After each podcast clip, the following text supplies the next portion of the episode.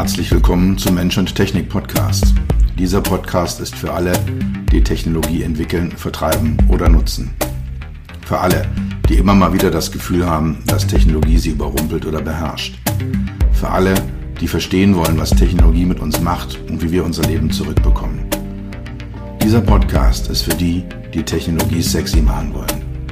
All die Produktentwickler, Designer, UX-UI-Profis, Produktmanager, CTOs, CEOs und für dich.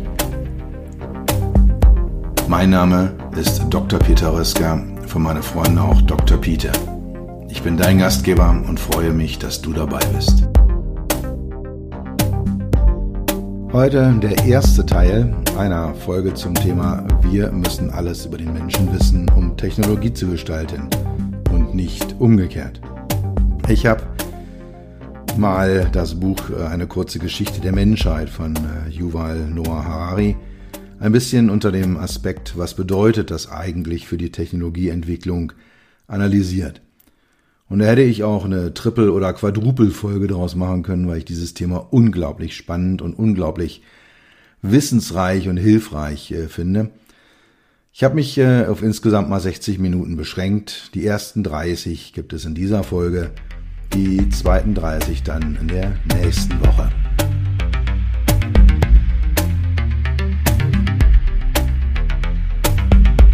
Wir müssen alles über den Menschen wissen, um Technologie zu gestalten und nicht umgekehrt.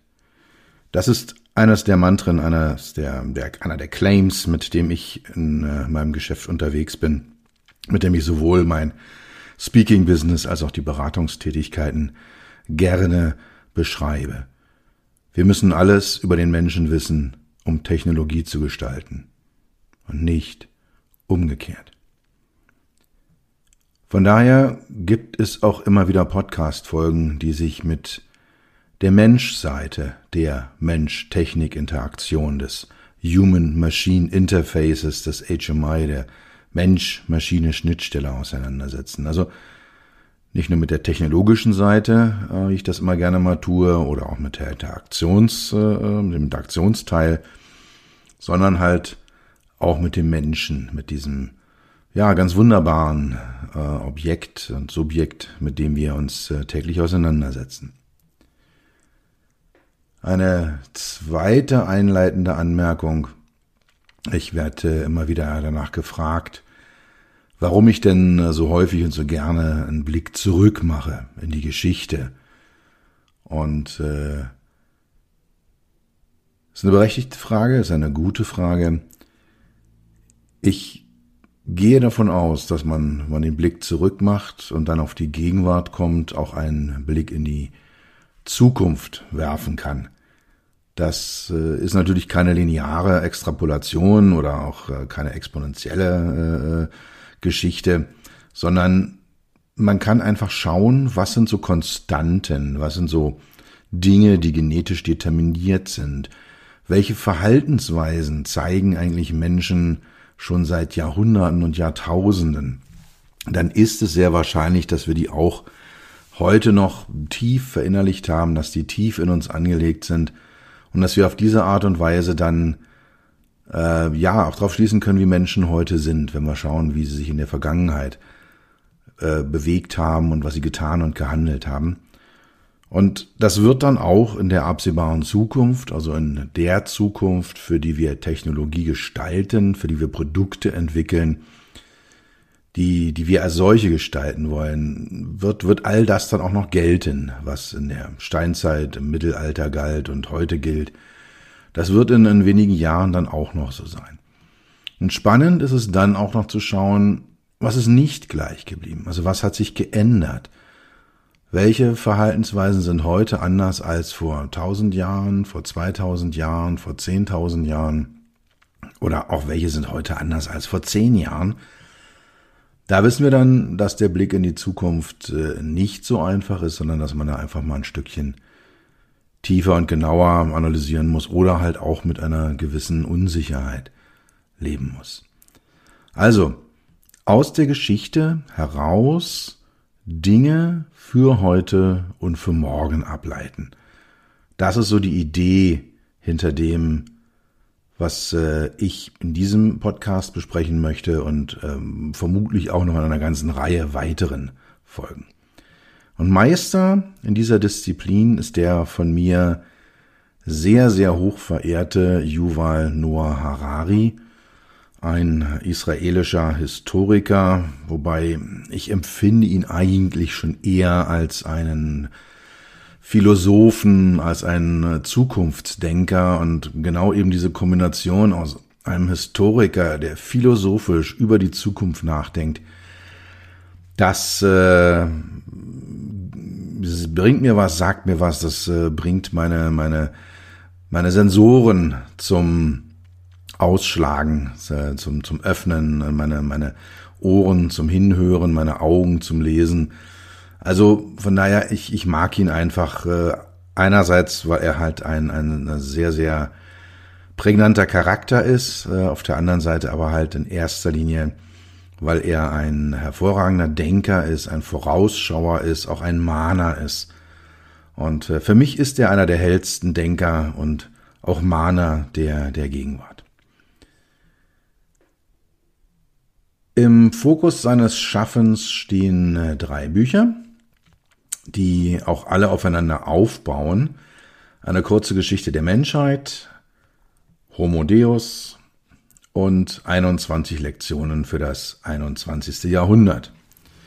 Wie gesagt, die sind, äh, bauen alle ein Stück weit aufeinander. Man kann sie alle einzeln unabhängig voneinander lesen, aber sie bauen aufeinander auf.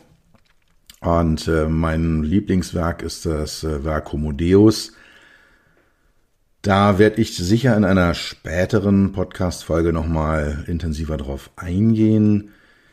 Ich möchte in dieser Folge über das Buch äh, Eine kurze Geschichte der Menschheit reden und reflektieren, was hat das eigentlich mit der Gestaltung von Technologie zu tun? Wie können wir mit dem Blick von Harari das Verhältnis von Mensch und Technik für heute und für morgen betrachten und auch welche Mahnungen gibt uns Harari mit auf den Weg. Kleine Fußnote hier, die Mahnungen werden dann eher in den äh, folgenden Büchern besprochen. Homo Deus und ganz speziell auch 21 Lektionen für das 21. Jahrhundert. Aber Harari lässt so die Perspektive die auch negativen Wege, die die Menschheit gehen kann, in seinen Analysen nie außer Acht.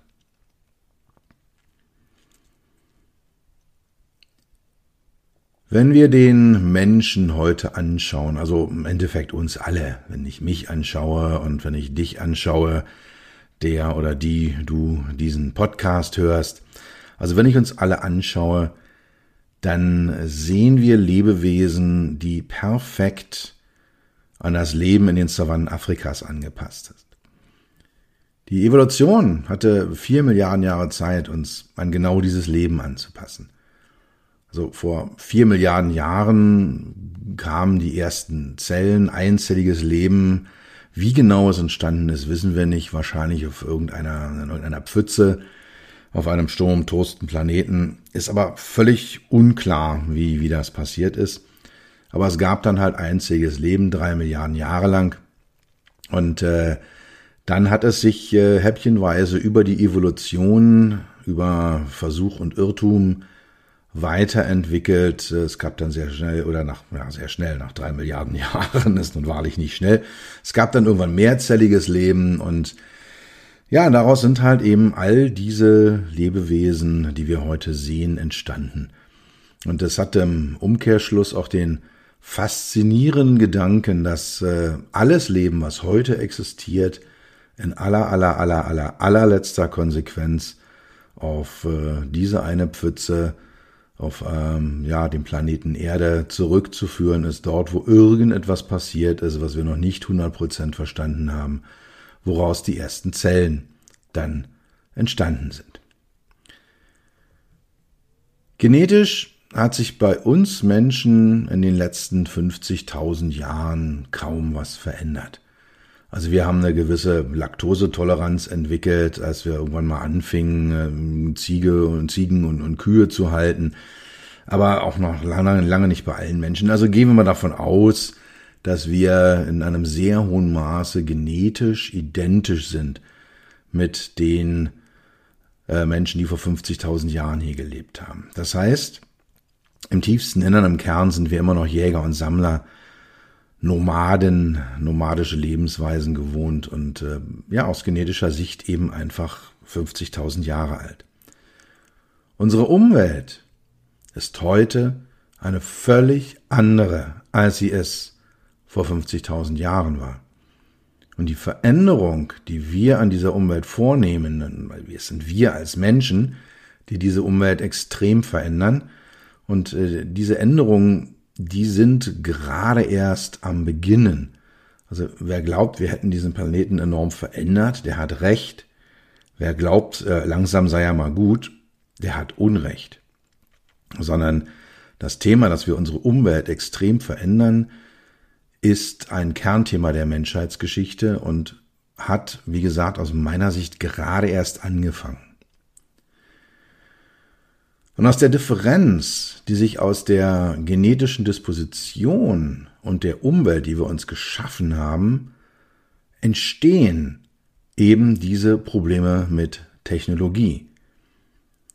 Also diese Differenz zwischen dem 50.000 Jahre alten Genom, was an die damalige Umwelt angepasst war, und der Umwelt mit der Technologie, die wir heute haben, erzeugt genau die Problematik, die hier in diesem Podcast äh, sehr, sehr zentral ist, die Freud als äh, Sigmund Freud, der große Psychoanalytiker, als das Fremdeln mit unseren Prothesen bezeichnet hat. Und ähm, es bezahlt, nebenbei gesagt, auch meine Rechnungen, dass äh, diese Technologie per se erstmal nicht für unser 50.000 Jahre altes Genom angemessen ist. Daraus folgen zwei Dinge. Unser Gehirn ist die komplexeste Struktur, die wir im Universum kennen. Rund 100 Milliarden Neuronen sind miteinander verschaltet, äh, kommunizieren miteinander, feuern eigentlich ständig. Man muss sich das so vorstellen, als ob äh, man ein Großraumbüro hätte, mit äh, ja der 10, 12, 15-fachen äh, Erdbevölkerung drinne und alle kommunizieren ständig per E-Mail, per Telefon, per SMS miteinander und, und schicken Nachrichten hin und her. Also ungefähr so muss man sich ein, ein Gehirn vorstellen. Das ist natürlich nur ein sehr, sehr kleiner, sehr, sehr schmaler Blick auf das Gehirn, aber es hilft, denke ich mal, die Komplexität zu verstehen. Und diese Struktur ist optimiert für ein Leben, wie wir es vor 50.000 Jahren geführt haben. Wir lösen mit dieser Struktur aber die Probleme von heute. Wir fahren damit 250 Kilometer pro Stunde auf einer deutschen Autobahn und fummeln nebenbei am Navigationssystem. Wir lösen mathematischen Gleichungen von hoher Komplexität. Wir orientieren uns in komplexen Umgebungen. Wir entwickeln Handy-Apps, PC-Programme, wir entwickeln Roboter und künstliche Intelligenz und all die Technologien und all die Dinge, die wir entwickeln, die wir nutzen, die wir in unseren Alltag rein integrieren. Das zeigt auf der einen Seite die ungeheure Flexibilität unseres Gehirns. Auf der anderen Seite treten oft überraschende Engpässe auf. Bei der Bearbeitung sehr komplexer Prozesse oder auch sehr schneller Prozesse, bei der Abschätzung exponentieller Änderungen, bei der Interaktion mit, hohe, mit einer hohen Anzahl anderer Menschen, bei der Speicherung, beim Abrufen von Informationen, stellen wir häufig fest, wie fehlerhaft und wie schlecht unser Gehirn funktioniert. Klassisches Beispiel, ich stehe auf einer Konferenz, mache mit einem sehr sympathischen Menschen ein bisschen Smalltalk. Wir gehen am Ende der Tasse Kaffee auseinander und ich frage mich, wie hieß der Typ jetzt noch, mit dem ich eben gerade den Smalltalk gehalten habe? soll einer Computerfestplatte nie passieren. Wenn die einmal das gespeichert hat, ist es drauf gespeichert. In unserem Hirn fällt sowas gerne mal durch. Ein anderes Beispiel ist äh, das Thema Monotonie. Und Monotonie ist etwas, was unser Gehirn überhaupt nicht mag. So das Dasitzen und Überwachen von Maschinen oder auf, auf Bildschirme starren und, und einfach nur schauen, was verändert sich denn da, ja, ist ein essentielles Problem, wenn wir über solche Themen wie, wie automatisiertes Fahren oder generell die Automatisierung technologischer Prozesse nachdenken. All diese Überwachungssachen, also wie es mal ein, Kollege von mir gesagt hat, das menschliche Hirn, das menschliche Betriebssystem ist nicht dafür gemacht, mit dem Auto im Stau zu stehen. Ja, ihr kennt das ja alle, wenn dann so die Gedanken anfangen zu wandern, wenn man so, ja, wegläuft und nicht mehr richtig fokussiert und konzentriert ist und es passiert sehr, sehr schnell, weil unser Gehirn eben mit dieser Monotonie überhaupt nicht umgehen kann. Das Fachwort dafür ist Vigilanzabfall, also Abfallen der anhaltenden Aufmerksamkeit. Kleine Zusatzbemerkung an dieser Stelle. Fehler, die unser Gehirn macht, sind nicht per se schlecht. Ganz im Gegenteil, sie führen oft zu Innovationen, zumindest aber zu Veränderungen und Hinterfragen des Status quo. Also, zusammenfassend nochmal die zwei widersprechenden Eigenschaften, die das menschliche Gehirn hat. Auf der einen Seite ist es eine sehr komplexe Struktur, die extrem flexibel ist, mit die seit, seit 50.000 Jahren quasi unverändert ist. Aber wir sind in der Lage, unsere heutigen Probleme damit zu lösen. Und auf der anderen Seite haben wir diese überraschenden Engpässe, gegen die wir manchmal auch selber rennen äh, und auch die Fehlerhaftigkeit unserer Wahrnehmung, unseres Denkens, eben unseres Gehirns.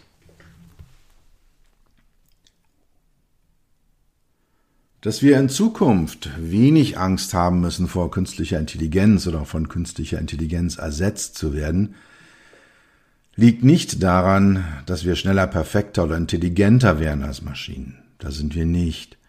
Sondern das liegt am genauen Gegenteil. Wir als Menschen sind unpräzise, langsam und fehlerhaft. Und genau deswegen können wir die Welt verändern künstliche Intelligenz und diejenigen äh, von euch, die mich etwas länger schon äh, verfolgen, äh, mich etwas besser kennen, wissen, ich mag diesen Ausdruck künstliche Intelligenz eigentlich nicht. Für mich ist künstliche Intelligenz, also künstlich intelligent geht, geht nicht zusammen. Das, das, also entweder ist etwas künstlich, dann kann es nicht intelligent sein, oder es ist intelligent, dann ist es natürlich und nicht künstlich. Also für mich ist ja, ist dieser Begriff einfach nicht schlüssig. Aber da er sich durchgesetzt hat und ich jetzt nicht derjenige bin, der da äh, ganze, ganze Industrien, ganze Wissenschaftslandschaften mit seiner persönlichen Meinung verändert, habe ich mich dem gebeugt und nutze diesen Begriff künstliche Intelligenz, obwohl ich eigentlich sowas wie selbstlernende Software oder Maschinenlernen äh, deutlich angemessener finde. Aber egal. Künstliche Intelligenz wird nie wirklich kreativ sein. Sie kann kreativ, Kreativität faken, sie kann kreativ wirken, aber nicht wirklich kreativ sein. Ich habe äh, vor ein paar Tagen im Radio einen äh, Song gehört, den eine künstliche Intelligenz aus Nirvana-Songs äh, zusammengestellt hat und äh, so getan hat, als äh, ja wäre das jetzt ein neuer Nirvana-Song. Und äh, also diejenigen, die sich in der Rockszene nicht so auskennen, Nirvana war Mitte, Anfang Mitte der 90er Jahre eine sehr populäre Grunge-Band. Und der Bandleader hat sich dann im äh, Alter von 27, wie viele andere Rockstars ja auch, um die Ecke gebracht. Und jetzt äh, eben ja 30 Jahre später, 25 Jahre später, gibt es einen neuen Nirvana-Song, der von einer KI auf Basis aller existierenden Nirvana-Songs geschrieben worden ist. Und das könnte man jetzt als Kreativität interpretieren. Aber wenn nicht schon 20, 30 Nirvana-Songs existieren würden, wäre die KI nicht in der Lage, diesen Song zu schreiben. Und von daher ist es eine gefakte Kreativität, aber aus meiner Sicht keine echte eigene Kreativität. Die wird immer menschlich bleiben. Und nebenbei gesagt, der Song war nett, aber die Originale haben mich doch deutlich mehr gepackt. Künstliche Intelligenz wird auch nie wirklich empathisch sein, sondern Empathie imitieren. Also vielleicht wird es irgendwann eines Tages soweit sein, dass ich irgendwo anrufe und sage, ey, oh, ich habe einen ganz beschissenen Tag gehabt, oh, mein Auto ist heute Morgen nicht angesprungen und habe ich Ärger mit meinem Chef bekommen und dann bin ich nach Hause gekommen und meine Freundin hat mit mir Schluss gemacht und dann kann äh, eine künstliche Intelligenz sagen, oh, armer Peter und das wird schon werden. Und ich fühle ja so mit dir. Nein, das ist keine echte Empathie, das ist gefaked. Und auch das ist eine typisch menschliche Angelegenheit. Und künstliche Intelligenz wird nie intuitiv sein, eben weil sie keine Fehler macht, weil sie nicht dieses umfassende Wahrnehmen hat und weil ihr dieses Bauchgefühl fehlt. Und von daher wird auch Intuitivität ein typisch menschlicher, eine typisch menschliche Eigenschaft bleiben. Also Kreativität, Empathie und Intuitivität sind typisch menschliche Eigenschaften und das ist der Grund, warum ich glaube, dass künstliche Intelligenz uns in bestimmten Routinetätigkeiten sehr schnell entlasten wird, uns die abnehmen wird, aber in den Kern unseres Menschseins wird sie nicht vordringen. Gehen wir mal ganz weit zurück in der Geschichte. Vor zweieinhalb Millionen Jahren haben sich die ersten Urmenschen aus einem aufrecht gehenden affenähnlichen Wesen herausentwickelt. Vor 150.000 Jahren trat der Homo sapiens auf den Plan. Und bis dahin waren Menschen nur eine unbedeutende, nicht wirklich relevante Säugerart, äh, die ja von den Bäumen in die Savanne gewechselt haben, die der Evolution ausgesetzt waren, wie alle anderen Lebewesen auch. Und es gab deutlich größere, deutlich bedrohlichere, deutlich giftigere, deutlich schnellere äh, Lebewesen, Lebewesen, die deutlich besser fliegen, buddeln, graben konnten. Also der Mensch war eigentlich eher so eine Randerscheinung.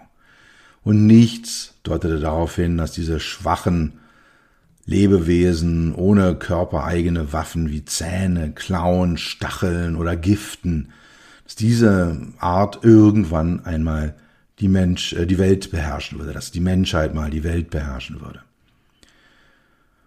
Und, das ist ein super spannender Aspekt, es gab, wie bei den meisten anderen Lebewesen, unterschiedliche Menschenarten. Wir kennen das bei Hunden, wir kennen das, da gibt es die verschiedensten Rassen, da gibt es auch verschiedene Arten noch, die neben den Hunden stehen. Wir kennen das bei katzenähnlichen Wesen. Also es gibt da die unterschiedlichsten Arten ähm, und die gab es bei Menschen auch. Bekanntestes Beispiel dafür ist wahrscheinlich der Neandertaler. Es gab aber auch andere Menschenarten, teilweise sehr kleine, sehr schmale, in äh, Südostasien zum Beispiel, in, äh, auf Java gab es eine Menschenart, die sehr klein war, sehr leicht war. Oder halt eben wie der Neandertaler eher groß, kräftig, breit gebaut. Wie gesagt, wie es bei Hunden auch der Fall ist, vom Rehpinscher bis zum Bernardiner gibt's da alle Varianten.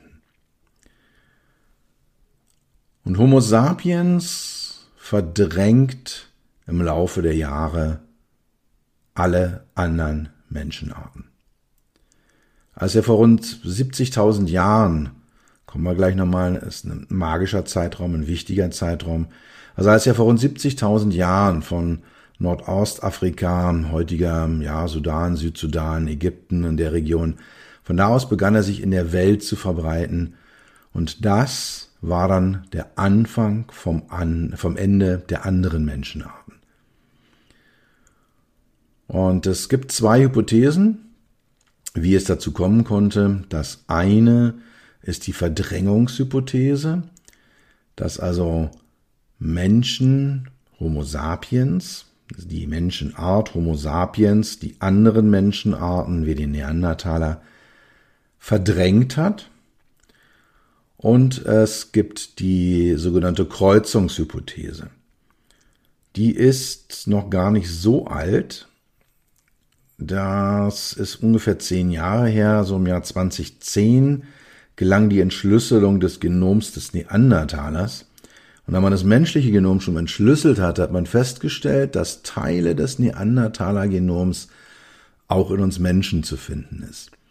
Das wiederum spricht dafür, dass es zumindest in Einzelfällen ähm, ja Paarungen gab zwischen, äh, äh, hört sich jetzt bei Menschen mal so doof an, Paarungen. Also es kann gut sein, dass sich ein Neandertaler Mann in eine Homo sapiens Frau verliebt hat oder umgekehrt und dass die Kinder miteinander hatten. Und dass diese dann wiederum äh, ihr Genom weiter in die Stammlinie des äh, Homo sapiens eingefüttert haben. Vermutlich wird es eine Mischung aus beidem gewesen sein. So oder so, am Ende blieb nur der Homo sapiens übrig. Also wir, der Jetzt-Mensch.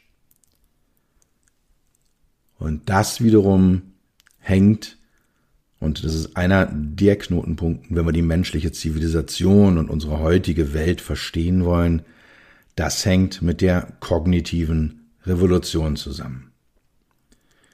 Die kognitive Revolution hat eine kulturelle Evolution ermöglicht, die deutlich schneller läuft als die genetische, als die biologische Evolution. Und ab einem bestimmten Punkt der Entwicklung war der, oder ab diesem bestimmten Punkt war der Mensch allen anderen Lebewesen genau deswegen überlegen, weil er eben nicht auf die genetische Evolution angewiesen war, um sich weiterzuentwickeln, sondern aufgrund seiner, seines, seines Hirns, seines Gehirns äh, und der kognitiven Revolution, die darin stattgefunden hat, die kulturelle Evolution nach vorne treiben konnte. Bis vor ungefähr 70.000 Jahren hatte das Leben der Menschenarten, der verschiedenen, die es gab, über Hunderttausende von Jahren immer ziemlich gleich ausgesehen. Die Werkzeuge haben sich kaum geändert, die Gruppengrößen blieben weitgehend konstant, und vermutlich hat sich auch die Komplexität der Kommunikation praktisch nicht verändert. Und das alles änderte sich schlagartig, also in den äh, Dimensionen einer, einer Evolution gerechnet, schlagartig vor 70.000 Jahren. Das hängt damit zusammen, dass Homo sapiens ein neue, eine neue Sprache erlernte, eine neue Sprechfähigkeit entwickelte, also eine komplexe Kommunikation möglich wurde. Wie es dazu kam, ist unklar. Wahrscheinlich war es nicht mehr als ein Zufall, ein vielleicht auch genetischer Unfall, dass halt eben bestimmte Menschengruppen plötzlich ein Gen hatten, was ihnen eine Sprache und eine komplexe Kommunikation erlaubt. Also ein genetischer Defekt. Statt nur, wie es Affen und auch viele andere Tierarten können, rudimentär zu kommunizieren, also Achtung, der Tiger kommt oder Achtung, über uns fliegt der Adler oder alle zurück in die Höhle. Das sind Kommunikationslevel, die können viele, viele Tierarten ähm, realisieren. Man hatte selbst bei, bei Insekten, bei Bienen herausgefunden, dass sie auf dieser Ebene ohne weiteres und problemlos miteinander kommunizieren können. Der Mensch war plötzlich in der Lage, Kommunikation betre zu betreiben, so auf der Ebene, wir treffen uns beim nächsten Vollmond unten an der Biegung des Flusses und jagen dann gemeinsam das Mammut. Also Kommunikation auf diesem Level wurde innerhalb relativ kurzer Zeit möglich. Und daraus entwickelte sich sehr schnell die Fähigkeit zu Klatsch und Tratsch. Also man konnte dann halt eben auch über den Nachbarn reden und über jemanden anders. Und Es erscheint uns heute so ein bisschen verwunderlich, äh, dass das zum Menschwerden beigetragen haben soll. Aber durch den Austausch von Informationen über andere Gruppenmitglieder, der oder die hat dies oder jenes gemacht, konnte Vertrauen aufgebaut werden. Oder eben auch nicht. Wenn ich dann von Dritten wusste, dass mein Nachbar jemand ist, der ständig betrügt, der nicht ganz sauber ist in seinem Verhalten, dann wusste ich, äh, dass äh, der, der hat mein volles Vertrauen nicht verdient. Und dadurch wurden deutlich größere Gruppen möglich. Ein weiterer Punkt war, dass mit diesen komplexeren Sprachen, mit dieser komplexen Sprache sehr schnell auch über Dinge gesprochen werden konnten, die nicht existierten. Menschen können bis heute über eine gemeinsame Idee zueinander finden, auch wenn sie sich nicht gegenseitig kennen. Also wenn ich jemanden mit einer gemeinsamen Idee zum Thema Handel zum Beispiel treffe, dann kann ich mit dem Handel treiben. Und wir wissen, ich gebe ihm eine Ware und er gibt mir dafür eine andere Ware oder äh, Geld äh, und was Gleichwertiges wie Geld, kommen wir gleich noch zu. Und äh, dann können wir Handel miteinander treiben. Wir können auch größere und komplexere Jagdgruppen organisieren und damit mehr und anders Tiere jagen. Und innerhalb weniger Generationen konnte der Mensch seine Lebensweise komplett verändern und er war nicht auf die klassische, die genetische Evolution angewiesen, sondern er konnte die kulturelle Evolution aufgrund seiner erhöhten kognitiven Fähigkeiten und insbesondere seiner Sprache und seiner Kommunikationsfähigkeiten ausspielen. Das war vor 70.000 Jahren. Das ist das Ende der ersten Folge zum Thema Wir müssen alles über den Menschen wissen, um Technologie zu gestalten und nicht umgekehrt. Die zweite Folge, davon die zweiten 30 Minuten, wird es dann in der nächsten Podcast-Episode nächste Woche geben.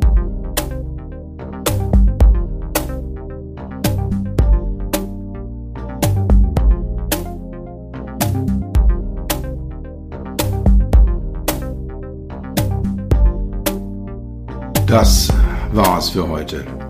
Ich bedanke mich dafür, dass du Zeit mit mir verbracht hast. Du hast etwas für dich getan, was dir keiner mehr nehmen kann. Für einen weiteren Austausch findest du mich auf LinkedIn und auf meinen Webseiten www.peter-rösker.com Rösker mit OE und SS oder unter www.beyond-hmi.de. Bis zum nächsten Mal. Pass auf dich auf und bleib gesund.